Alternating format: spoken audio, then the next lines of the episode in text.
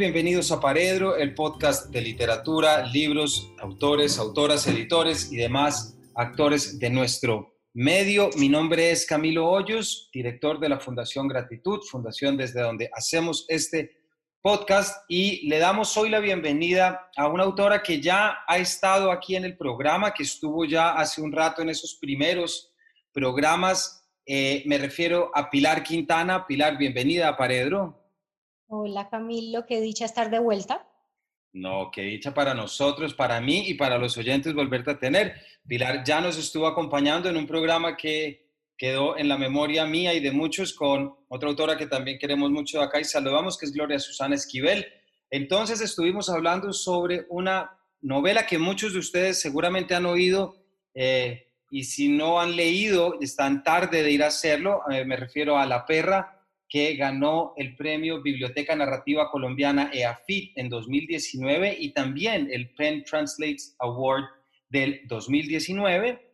Y eh, nos está acompañando hoy porque vamos a hablar de un libro de cuentos que acaba de salir, se llama Caperucita se come al lobo, que ya fue publicado por la editorial Cuneta en Chile en 2012 y ahora vuelve a los anaqueles de la mano de Random con dos cuentos nuevos, que ahorita más adelante le preguntaremos a Pilar, y con otro libro que también ahorita te preguntaremos, Pilar, cómo se moverá, porque se tiene que mover, que es ese librito que se llama Sexo y Censura, en el que cuentas muchas cosas, no solamente de la publicación de este libro, sino también de temas que nos interesan y estaremos sacando aquí a lo largo. Entonces, Pilar, lo primero me cuesta trabajo no arrancar preguntándote cómo ha ido con la perra, cómo ha sido el proceso, cómo, cómo ha sido ese paso de los años, porque es una novela que seguimos viendo, por fortuna seguimos viendo en noticias, seguimos viendo con mucha actividad.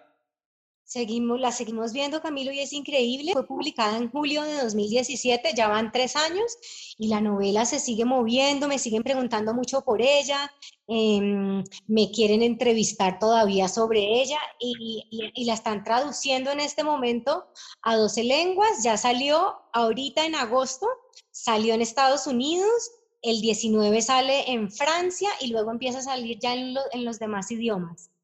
Pues es una muy buena noticia, Pilar, no solamente para ti, para la novela, sino para todos y poder mostrar esa historia de la que los invitamos a que vean ese podcast, a que lo escuchen, lo busquen en sus plataformas, porque ahí nos extendemos y tenemos, hablamos mucho sobre muchos temas que estoy seguro les van a interesar. Pilar además publicó Cosquillas en la Lengua en 2003, coleccionista de polvos raros en el 2007, que obtuvo el octavo premio novela la Mar de las Letras y Conspiración Iguana también en el 2009. Ahorita estamos frente a esta reedición, a esta reimpresión de eh, Caperucita Se come al lobo, un libro de seis cuentos pilar en el que tenemos sexualidad, amputaciones, violencia, máscaras. Eh, si nos quieres contar un poco en términos generales este libro, estos cuentos, ¿cómo, cómo, cómo los entiendes tú y sobre todo cómo qué son esos puntos en los que están tocando y que te interesan tanto a ti, como ya veremos. bueno, Caperucita se comió al lobo nació luego de que yo conocí a Alejandra Costamaña, que es una escritora chilena que en ese momento trabajaba eh, con la editorial Cuneta de Chile. Y nos conocimos en un encuentro de escritoras y luego seguimos hablando y ella me dijo que le interesaba mi escritura y que, le, que, que para, para su editorial que si tenía algo para, para que lo evaluáramos y yo en ese momento tenía todas mis, mis novelas comprometidas, en ese momento eh, estaban publicadas por editorial Norma y, y, entonces empecé a buscar entre los materiales que tenía y me di cuenta que tenía varios cuentos que habían salido publicados en antologías, en revistas, cuando me hacían encargos y otros que no había publicado que tenía por ahí, por ahí sueltos y entonces yo le empecé a enviar estos cuentos y ella eh, fue eligiendo los que le parecían que estaban atravesados por el mismo eje que era el sexo y la violencia. Eh, esa edición original tenía seis cuentos y ahora la, la reedición colombiana viene con dos cuentos nuevos. Uno que fue escrito por esa misma época y otro cuento que es más nuevo, pero atravesado por la misma temática de los cuentos originales. Me parece que hablar de una seducción no normada es en muchos aspectos algo que llama mucho la atención sobre los personajes femeninos que encontramos en tus seis cuentos, eh, por esa, te lo comentaba ahorita, esa evidente voracidad, esa obstinación, ese ímpetu que tienen tus personajes femeninos y que están en algunos cuentos, no en todos, porque hay dos grandes temas sobre los que hablaremos hoy y creo que de a partir de acá hay muchas reflexiones que tú haces también en Sexo y Censura, eh, que son la violencia y la sexualidad, ¿cierto? Pero quisiera comenzar, ya que estos son dos temas afines a tu cuento, pero que no son afines a la literatura latinoamericana, me tengo la impresión. Te, te hablaba hace un rato cuando comenzamos y que es muy extraño, que sea extraño leer literatura erótica colombiana por un lado, y no hablar ya de latinoamericana. Entonces, antes de comenzar a entrar en este registro, que yo sé que a muchos de nuestros oyentes le interesa mucho, quisiera preguntarte cómo, cómo te sientes tú frente a esa historia o sencillamente si hay algunos referentes que tú hayas visitado o, o de qué manera es significativo para nuestra cultura que no tengamos más de estos libros como el que tú nos estás dando. Bueno, yo creo que existe una tradición de libros eróticos y de libros eróticos, digamos, que no velan el lenguaje, sino que, lo ponen de frente, pero sí creo que es una tradición que no muy latinoamericana.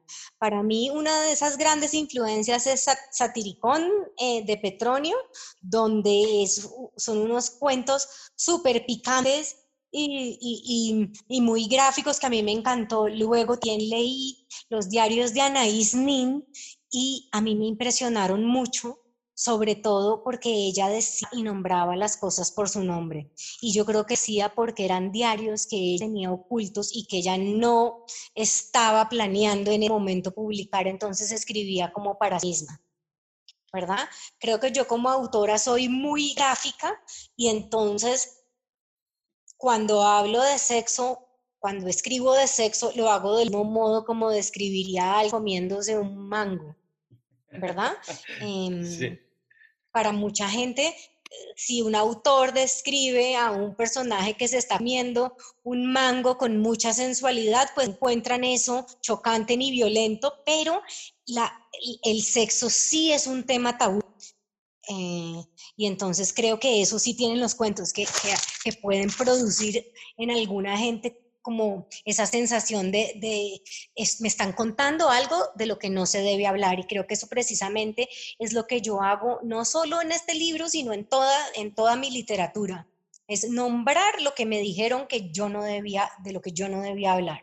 Y ahí es donde entendemos esa noción y esa, esa fascinación erótica por supuesto que también tus personajes van a compartir al cruzar esas barreras, al cruzar esos límites y, esas, y, cumplir como satisfacer esos deseos que parecen soterrados y que de repente encuentran la luz. Estoy pensando, por supuesto, en el nombre que, en el cuento que le da nombre a la colección, pero quiero aprovechar algo que nos estás diciendo, Pilar, y es que hablas de tu, de tu estilo y también de algo que tiene eh, estos cuentos, y es que no hay tintes grises, no, no hay no hay claroscuros, es decir, es, es una narración directa, es una narración que va al punto, es algo que es gráfico y que es puntual, que como veremos más adelante, descripciones de algunos cuentos fue lo que trajo todo un dolor de cabeza para un alcalde de un pueblo en Chile, pero quisiera que nos contaras o si puedes profundizar un poquito más en ese tema de cómo tú entiendes que este tipo, además de cuentos eróticos,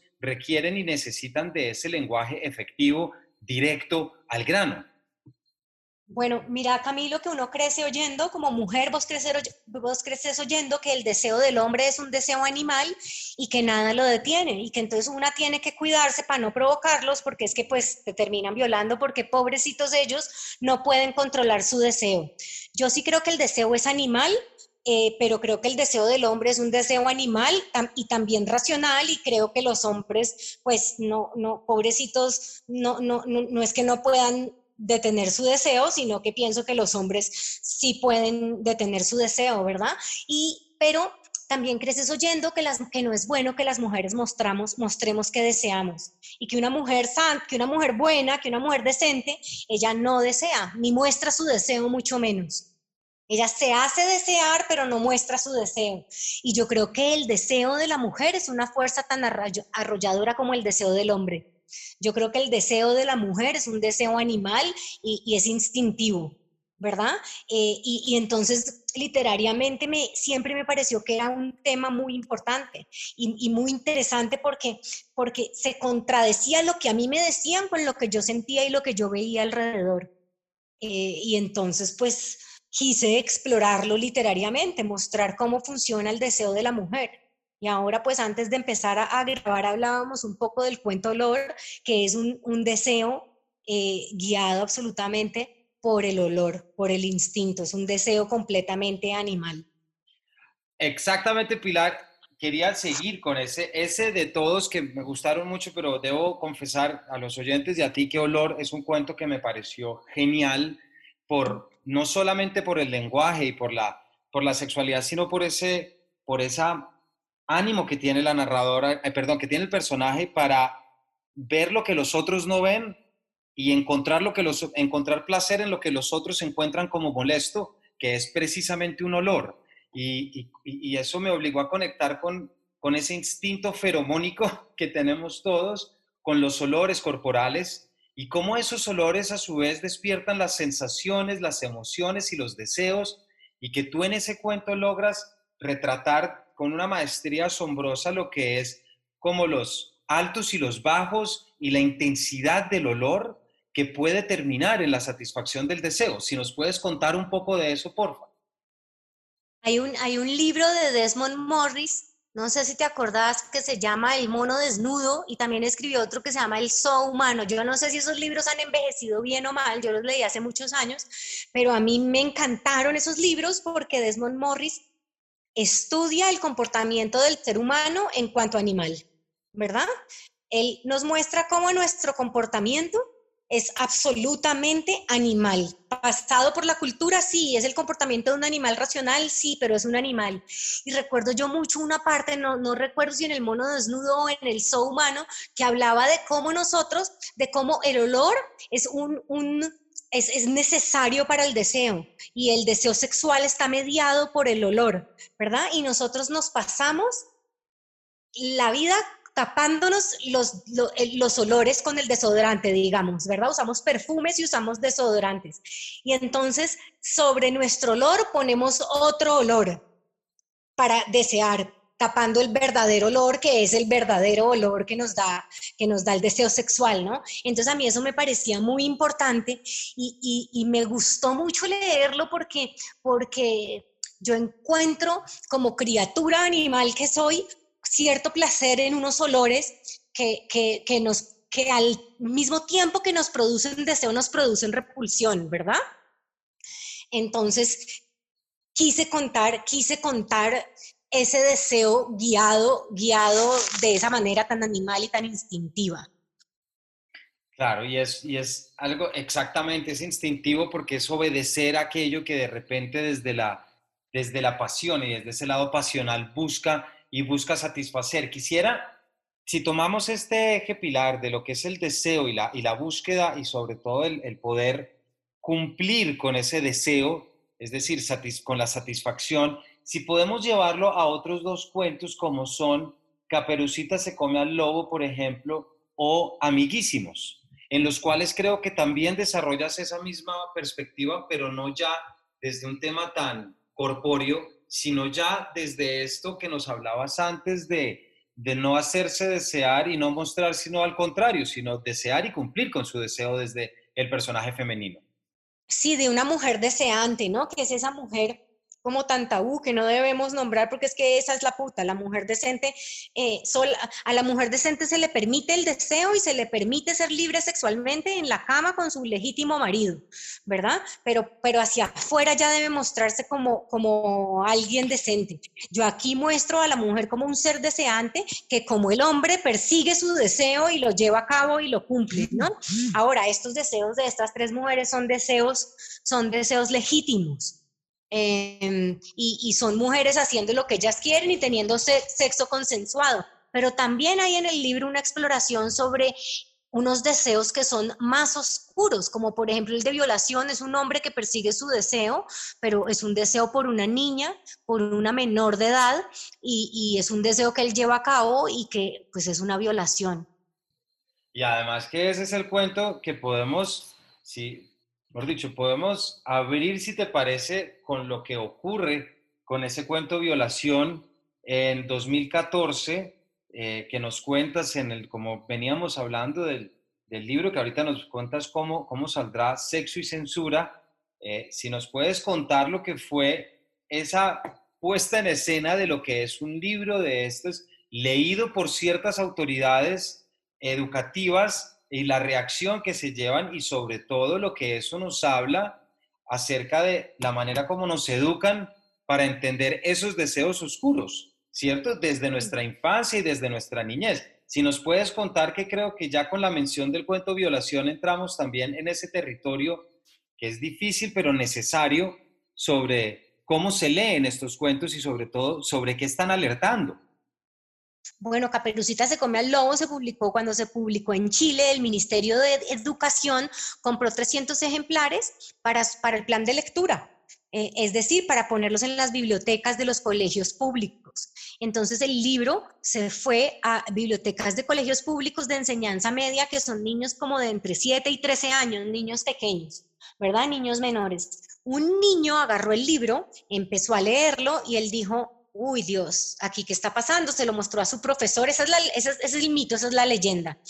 Eso, era lo que, eso fue lo que apareció en las noticias. Y de alguna manera, esto era un pueblo pequeño y, de alguna manera entonces del profesor saltó al alcalde del pueblo y el alcalde, el alcalde, del alcalde saltó a las noticias y entonces apareció un titular que, que, decía Mineduc reparte libro porno en las bibliotecas escolares. Y eso fue un escándalo mayúsculo, la noticia le dio la vuelta al mundo, eh, a mí me llegaban alertas en todos los idiomas, Luego empezaron en idiomas que yo decía, ¿este idioma cuál será? Luego en alfabetos que yo decía, no reconozco este alfabeto. ¿verdad? Entonces fueron como unos días, fue un escándalo así grandísimo de esos escándalos, pues, que, hay ahora virtuales, de esas noticias que se vuelven virales. E, eso pasó. Em, a mí me causó mucha curiosidad porque hubo un momento donde el alcalde dijo que a él le parecía dañino para los estudiantes que leyeran una violación descrita de manera tan gráfica. Y ahí por primera vez como que saltaron mis alarmas porque lo que yo pienso, el libro no fue escrito ni, está dirigido a los niños. Yo no lo escribí para que lo leyeran ni lo pusieran en bibliotecas escolares. Pero pasó, eso pasó. ¿Y qué hizo? ¿Cuál fue la determinación del gobierno chileno? Censurar el libro, retirarlo y censurar, censurarlo. Y no abrió el diálogo para nada si yo, digamos, encuentro a mi chiquito en la biblioteca leyendo un libro que no es apropiado para su edad, yo inmediatamente voy a decirle que estás leyendo, porque lo estás leyendo y voy a aprovechar para conversar sobre el tema. Entonces, yo, yo no pienso que sea dañino para un niño leer cómo ocurre una violación. Lo que sí pienso que es dañino es que no sepa cómo son las violaciones. Y creo, Camilo, que por lo general a nosotros nos educan diciéndonos que las violaciones son unos actos terribles que ocurren en los parques, a oscuras, lejos de nuestras casas, y que el victimario es un, un maleante encapuchado que te somete por la fuerza con un arma. Eso para nosotros así ocurren las violaciones. Y en la realidad, cuando vamos a las estadísticas, el 90% de las de las violaciones ocurren en las casas. Mm. El lugar más inseguro para las mujeres es la casa y el victimario es una, una persona de su confianza, es su papá, su tío, su primo, su hermano, su padrastro. Y precisamente tu cuento lo que habla es sobre eso, es decir, es, sobre es, ese entorno. Yo tengo acá porque ha copiado la cita del alcalde de Río Bueno que dice, si eh, abro comillas, el libro puede causar daños irreparables en nuestros estudiantes. Describir de una manera tan detallada la violación de una menor no ayuda en el proceso de educación de los jóvenes.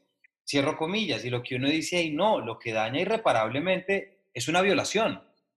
Claro, eso es lo que daña irreparablemente. Y también es dañino que no sepamos cómo es una violación, porque ¿qué pasa? Después de yo escribí este cuento, eh, yo tengo una amiga que tiene una fundación en Cali que se llama la Fundación Sí Mujer y es una fundación que trabaja por los derechos sexuales y reproductivos de la niña. Y ella me decía que a ella el cuento le parecía buenísimo porque la mayoría de las niñas violadas que llegaban a su fundación, ellas no pensaban que habían sido violadas ellas pensaban que ellas habían tenido sexo y que lo que les había pasado era seducción y se sentían culpables porque ellas habían tenido sensaciones placenteras en el cuerpo durante la violación. ¿Verdad? Y estas niñas les, les va a tocar un proceso largo de terapia con psicólogos para darse cuenta que eso, que ellas no tenían edad para consentir, que uno a los 9, a los 10, a los 11, a los 12, a los 13, no tiene edad para consentir y decir, sí, quiero tener sexo con un hombre, ¿verdad? Claro. Te quería preguntar, Pilar, porque aquí hay algo que me interesa mucho y puede ser una pregunta que luego nos va a permitir llegar a, otros cuentos que no hemos mencionado y me parecen muy importantes, y es como tú en, hablas en, en Sexo y Censura sobre lo que fue la experiencia de este libro y los 300 ejemplares, pero también lo que fue tu experiencia yendo a la residencia de escritores de Hong Kong y lo que supuso, eh, es, y cuando estuviste en China también, y lo que supone, eso es lo que tú llamas esos cuatro o cinco formas de censura, esa descalificación, eh, pero hay uno que, que, quiero que nos cuentas porque, porque creo que habla mucho y tiene mucho que ver con esto, y es que en nuestra cultura el sexo ofende, pero la violencia no.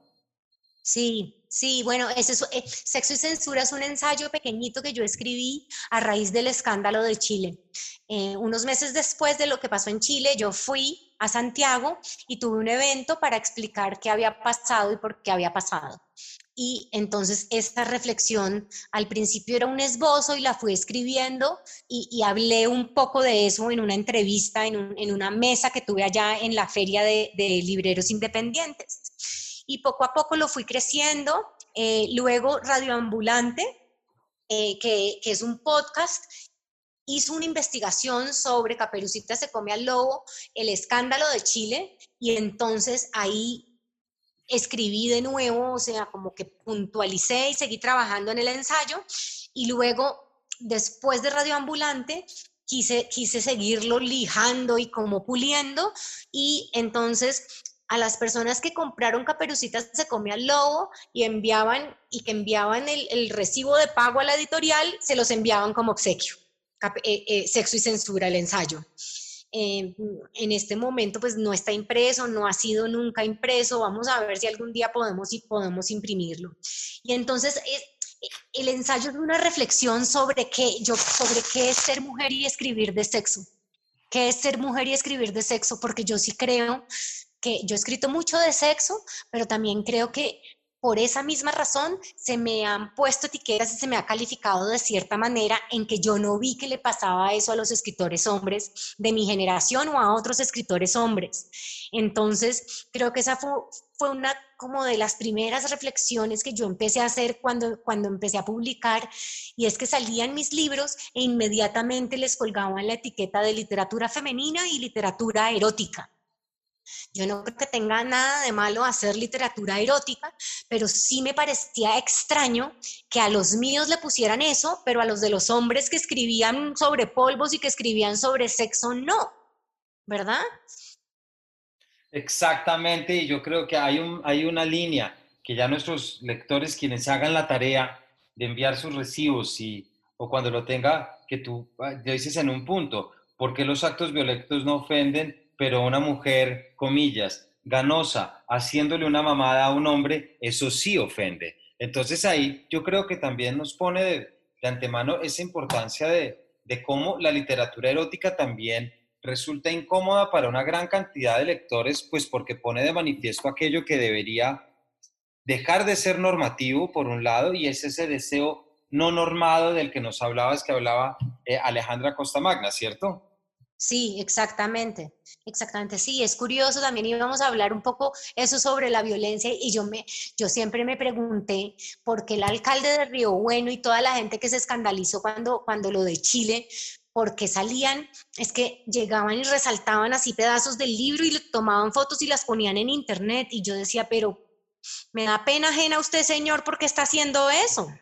Primero, ¿por qué resalta eso? Y si le parece que eso no se debe escribir, ¿para qué le toma fotos y los pone en internet para que todo el mundo lo vea? Primero. Y segundo, ¿por qué eso le parece terrible y que eso no debe ser publicado y que eso debe, debe ser censurado?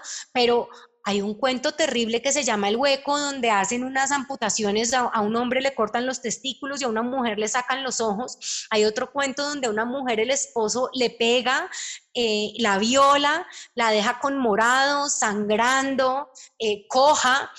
Y, es policía además. Y es una mujer que es policía y nunca, pero nunca, Camilo, eso me causó muchísima curiosidad.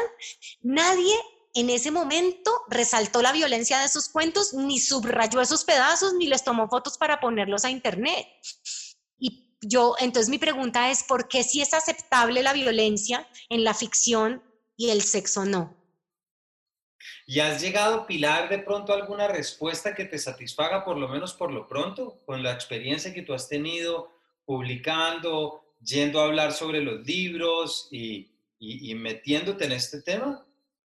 Yo, yo tengo pues unas como hipótesis que no sé si sean verdad, pero son como las cosas que yo pienso, los globos que yo he hecho, mejor dicho.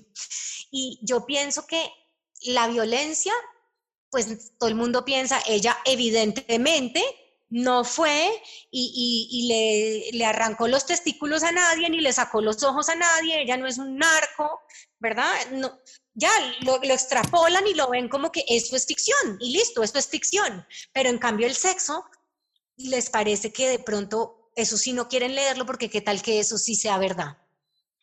Yo creo que el sexo es un espejo en el que la gente no quiere verse. Como que es un espejo que les muestra que esas cosas pasan y mejor no nombrarlas. Hagamos de cuenta que eso no pasa. Hagamos de cuenta que las violaciones siguen pasando allá en los parques. No las mostremos en nuestras casas porque así no pasa. No mostremos el deseo femenino. Las mujeres en realidad son decentes y dignas y esta señora loca, mire lo que hace de escribir esas cosas horribles, como que yo siento que, que, que, que es eso, que, que es como que no hable de eso porque eso no pasa, eso no pasa. ¿Verdad? Y precisamente lo que el libro está gritando sí pasa, las mujeres deseamos, y las mujeres deseamos de, modos animales como el hombre. Exactamente, y además yo me atrevo ya a decir, por, desde la experiencia que he tenido en, en talleres y con población vulnerable, y con, mejor dicho, con esas situaciones en las que no ocurren, como tú bien dices, en un callejón oscuro, sino en una sala, y es que uno cada vez se da más cuenta que mientras más lejos vivamos conectados con nuestros deseos y con el cuerpo, pues con mayor ignorancia llegamos al mundo y más nos prestamos a que el mundo pues adopte unos recursos frente a nosotros que, que no debía ser. Sí, sí, decir, absolutamente.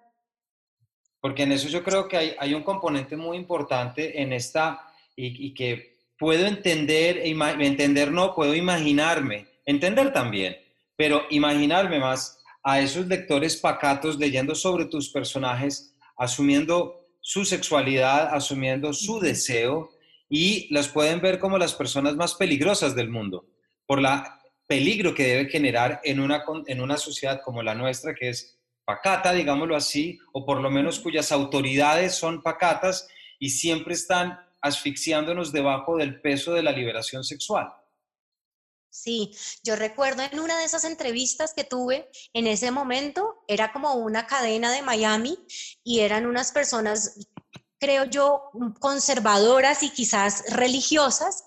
Y entonces la entrevistadora me decía, un poco regañándome, pero usted le va a dejar leer eso a su hijo.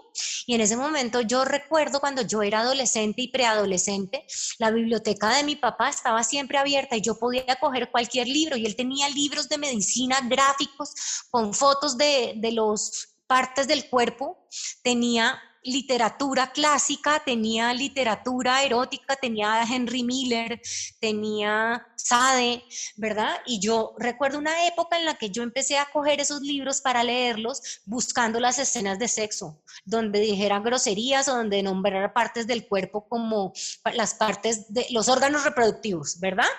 Entonces, y, yo lo cogí, y creo que eso era una exploración natural, perfectamente natural en un adolescente.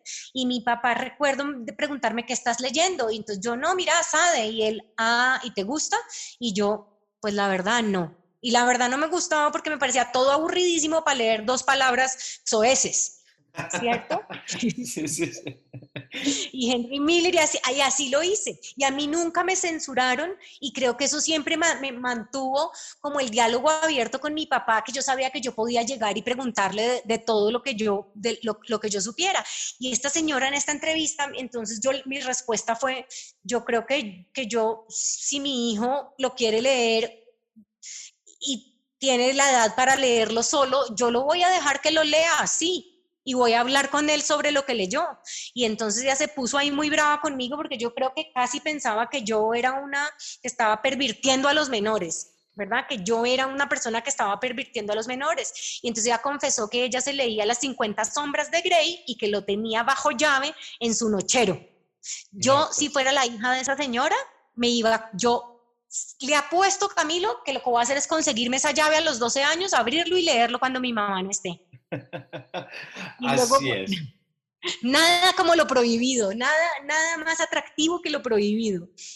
Exactamente, y yo creo que la, la gran parte también, o muchos de los episodios en los que encontramos en este libro, eh, Caperucita se come al lobo, es precisamente qué pasa cuando eh, nos decidimos a cruzar lo prohibido, cuando nos decidimos a ese fruto prohibido y a comer lo que no debemos comer y a oler lo que no debemos oler y nos damos cuenta que hay un mundo que es el mundo del erótico, que no puede estar vedado ante nadie porque ese mundo del erótico también es un espejo opaco, convexo, cóncavo, como queramos, pero espejo, que necesita mostrarnos muchas de las cosas que nos permiten vivir tranquilos y sobre todo a estar más pendientes del mundo tal como lo conocemos. Sí, de acuerdo. Pilar, se nos está acabando el tiempo, si no es que ya se nos acabó, pero quisiera preguntarte, ¿nos quieres contar? Eh, tengo entendido, me pareció leer hace poco que hay una novela, estás trabajando en una novela, hay algo que vuelve ya después de pasar de nuevo por, sobre todo los dos cuentos nuevos que se involucran a estos otros, si vas a volver a la novela, te quedas en el cuento, algo que nos quieras compartir. Bueno, en este momento estoy escribiendo, siempre estoy escribiendo, siempre, siempre. Es como mi estado natural, pero, pero ya tengo como una novela y estoy dándole los últimos toques, las últimas correcciones. Em, yo espero que salga el próximo año. Entonces no quiero hablar mucho tampoco. Al mismo tiempo que la novela, he venido escribiendo unos cuentos. Entonces cierro la novela y me pongo a redondear los últimos cuentos para ver si también después salgo con una colección de cuentos que reflexionan mucho en torno a las relaciones de pareja y son unos cuentos que transcurren en lugares aislados, en una selva, un desierto, una montaña, eh, y los personajes son parejas que se están desmoronando y que viven en terrenos muy aislados, muy lejanos. Pues Qué ganas, Pilar, desde ya de, leerte. Qué rico saber que te vamos a volver a invitar y que vas a volver a estar aquí en Paredro contándonos sobre esto que viene.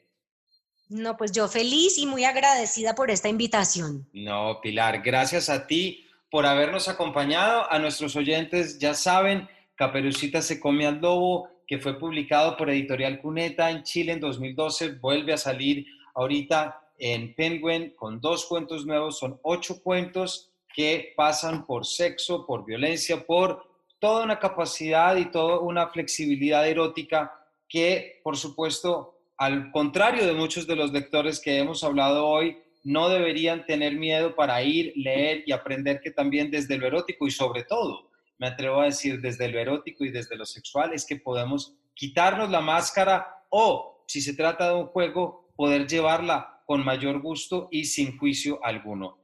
Así que ya saben dónde encontrarlo. Pilar, muchísimas gracias por acompañarnos de nuevo, por tu tiempo, por tu complicidad y por todo lo que nos cuentas. Camilo, a vos muchas gracias, un abrazo y feliz fin de cuarentena. Igualmente, a todos los oyentes les deseamos también, ya saben dónde encontrar y los esperamos en una próxima edición de este Paredro.